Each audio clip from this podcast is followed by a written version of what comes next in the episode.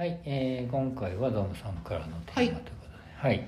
えーっとですね、えーいろんなブームとかに関することを調べてる中で出会ったんですけれど、うん、えーミニマリストブームの背景とブームの寿命を縮める要因について考えてみたというタイトルでございます、うん。はい。えー、とまずきっかけなんですけれど、えー畑圭介さんあの芥川賞を受賞した作家さんがですねご自分の新作を出すにあたってうん、いろいろインタビューに答えてたんですけれどでその作品の中でえいわゆるミニマリストあの自分の暮らしの中の持ち物をなるべく少なくしてうん、生きていこうっていうスタイルの方の生態をいろいろ描いていたんですけれどうん、でそのインタビューの中でミニマリストというと物を極端に減らすことの方に目が行きますが本質の部分にあるのはそれが最も手っ取り早く環境を変える方法だということだと僕は捉えています。うん、身軽になって人生を劇的に変えられるような錯覚を得られる。コストも才能もいらないので誰でも取り扱いやすい考えだからこそこれだけ流行したのでしょうとうん、いうふうに言っててあまさにっていうふうにちょっと腹落ちしたのとうん、あとこれその他のブームでもこれと同じようなうん。背景というか構造があるんじゃないかなというふうにうん。いろいろ思い出したお思い始めたんですね。うん、でその畑さんの言ってらっしゃるそのコストも才能もいらない。誰でも飛びつきやすい。まあ飛びつきやすいっていうのはやりやすいっていうふうに言い換えてもいいと思うんですけれど、これね例えばあの今年その何かにはまるとか推し活に伴う話題が結構多かったと思うんですね。2023年にね。あごめんなさい。2013年。ははいい、2013年多かったと思っていてでその中で、えー例えばあのジャニーズの問題であったりとか宝塚劇団の中で起きていたことだったりとかあとはもう少しその庶民的なところで言うとあのホストクラブへのはい。過剰な入れ込みによってうん、その大きな損害を得てっていう損害があってっていうような事件もまあ取り上げられたんですけれど、うん、これってあの皆さん共通してしていること何かって言ったら自分の負荷をか負荷をかけることで何かを実現するっていうところだと思うんですね。はい、その負荷っていうのは例えばたくさんお金を払うっていうこともそうだし、うん、厳しい環境に耐えて耐えてうん、何かそのチャンスをつかむっていうことでもいいと思ってるんですけど、うん、そのやり方がもろもろなんか破綻をきたしているんではないかなっていうふうにうん、思っていうふうにお思わされた出来事が23 2023年は多かったなとうん、いうふうにまず思いました。うん、で例えばね、あのーそのお気に入りのグループが今度新しい曲出してうん、チャートでトップ取りたいですって言ったら、うん、男性アイドル女性アイドルに限らずですけどファンの方はみんな CD たくさん買おうじゃないですか。はい、で買って取らせようとするじゃないですか。うん、でそれで実際に1位になったら、うん、私たちの力でそれが実現できたっていうふうにはい一つの成功体験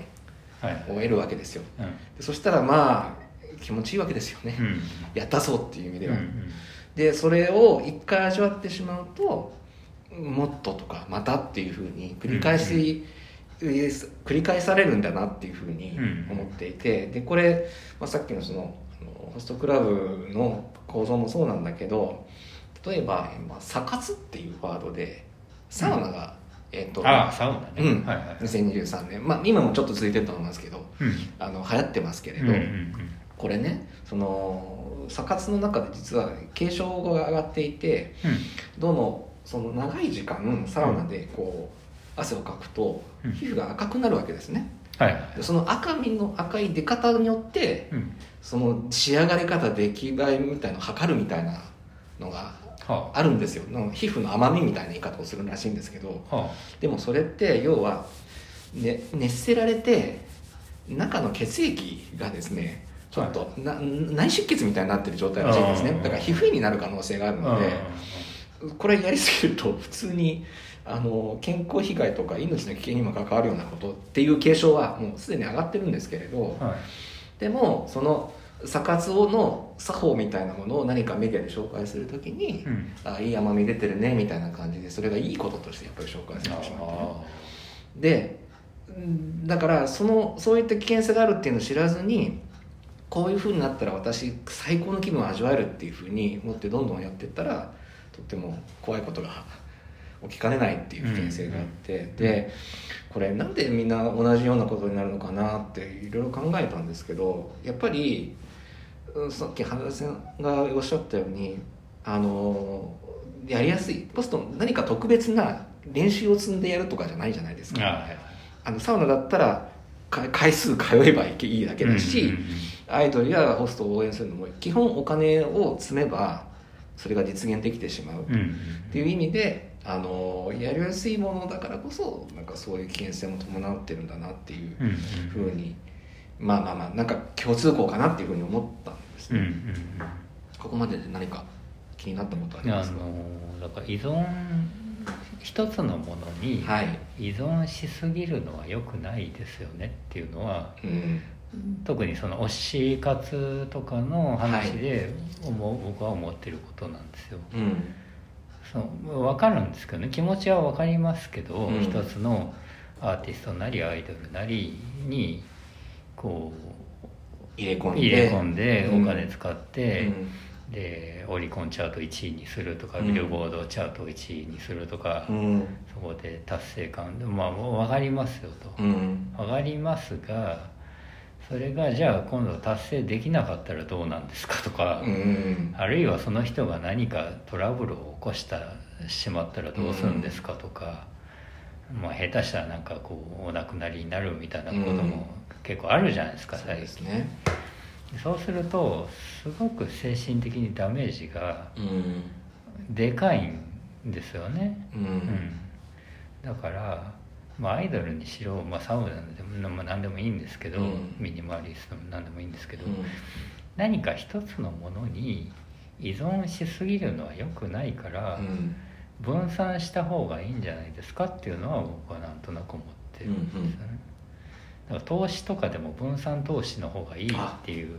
のをよく言うじゃないですか、ね、リスク分散するためにいろ,、もういろいろ一つの株じゃなくて一つの投資信託と株とか、まあいろいろいろんなことに分散した方がいい。うん。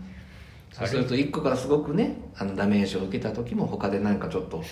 リカバリーができたりとか。っていうのがある。あるいは会社と家庭と、でもう一つサードプレイスみたいなものを作って、えー、依存先を分散させた方が精神上いいですよとか、ねうん、基本そっちだと思うんですよね、うん、だから推し活も僕はあの推しを10個作ればいいじゃんと思って簡単に言うと一つの推しじゃなくて、うん10個推し作ればそのうち1つに何かがあっても、うん、残り9個あるから精神衛生上はいいでしょうっていうことなんですよ。ね、そうですね、うん、他の人対象でカバーできてるかもしれない。そうそうですね。確かに確かに。そっちの方が良くないかって僕はなんとなく思ってるんですよね、でまたねあのーこれはそのファンファンダムとかその何かにはまる時じゃなくて、うん日本はついこの間までその新卒で入社した会社で1社で勤め上げて退職金もらうのがデフォルトみたいな考え方の時代があったじゃないですか、でそれは多分ね21世紀に入ってだいぶ変わってまあ具体例が私なんですけど、うん、ね、いろんなところ転職して転々としていた結果今この仕事してるみたいなのがあるので、でそれがやりやすい時代確実になったと思っているので、だからそういうえー、何か好きなものをする時のなんかなんだろうリソースのかけ方みたいのも、うん。うん、だんだんそのスタイルになっていくのかなってした方がいいのかなっていう気はしてますね、うんうん、まあ、とにかくあの一個一箇所集中は本当に危険ですよね。そうそう。